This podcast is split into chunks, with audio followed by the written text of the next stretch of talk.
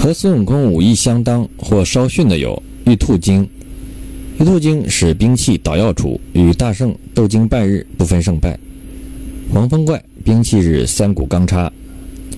书中说那老妖与大圣斗经三十合不分胜败。黄袍怪奎木狼兵器是钢刀，与孙悟空斗，说他两个战友五六十合不分胜负。但他原是孙大圣大闹天宫时打怕了的神将。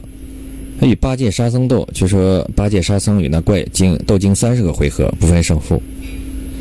还有金角、银角，兵器是七星剑。银角与孙悟空打斗，棋逢对手，将遇良才。他两个战了有三十回合，不分胜负。青狮，兵器是钢刀，狮驼岭的老大。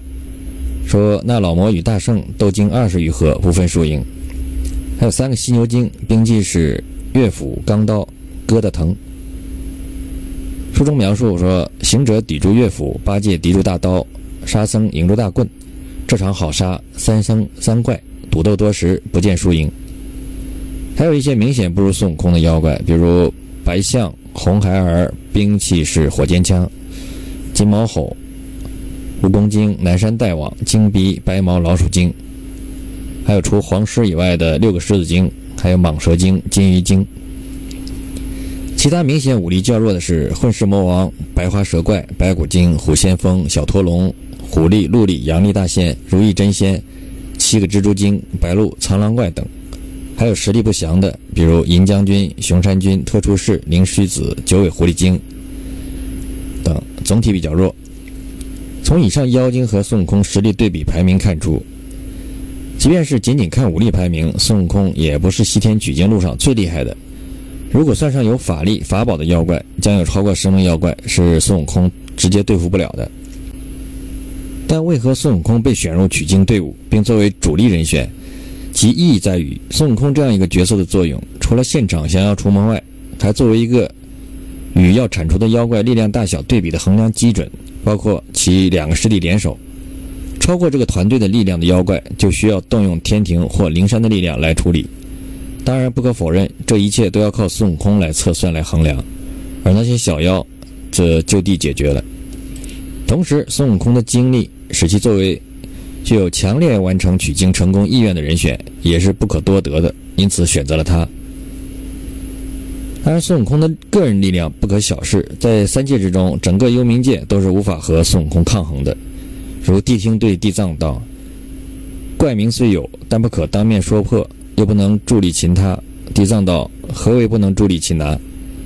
谛听道：“妖怪神通与孙大圣无二。”幽冥之神能有多少法力？故此不能擒拿。由于妖怪自身还有法术，因此综合实力还有不同。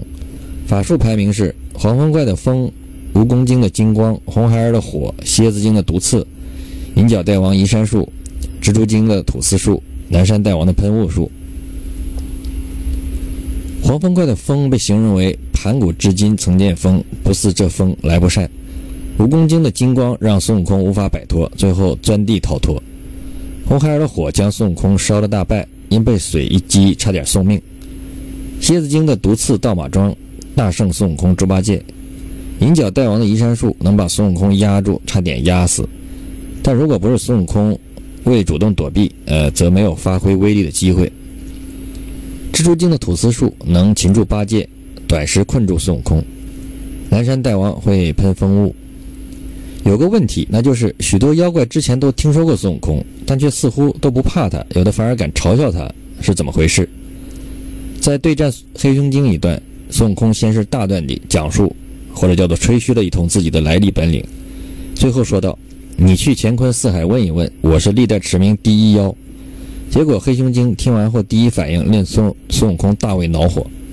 那怪闻言笑道：“你原来是那闹天宫的弼马温吗？”行者最恼的是人叫他弼马温，听见这一声，心中大怒，骂道：“你这贼怪，偷了袈裟不还，到商老爷不要走，看棍！”那黑汉侧身躲过，超长江劈手来迎。这其中原因在孙悟空去请毗蓝婆菩萨时的对话中有所揭示。行者道：“你怎么就认得我是大圣？”毗蓝婆道：“你当年大闹天宫时，普地里传了你的形象，谁人不知，哪个不识？”行者道。正是好事不出门，恶事传千里。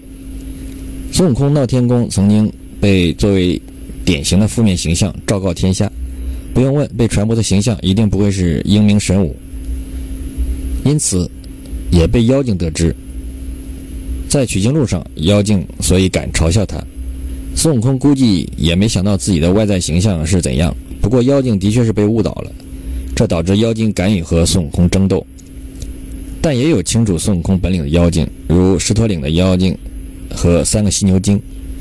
在狮驼岭时，书中描述到：只见那小妖走上大路，敲着梆，摇着铃，口里作念道：“我等巡山的，个人是谨慎提防孙行者，他会变苍蝇。”行者闻言，暗自惊疑道。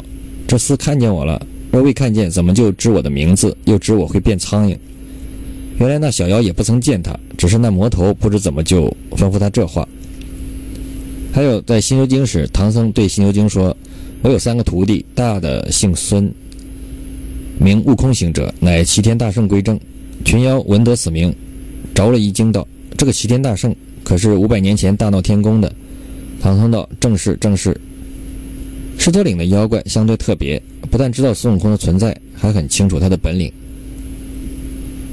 比如三魔大鹏能够捉住孙悟空，并认出他假扮的小钻风，这也说明大鹏对孙悟空很了解，并且知道孙悟空实际上是十分难以对付的。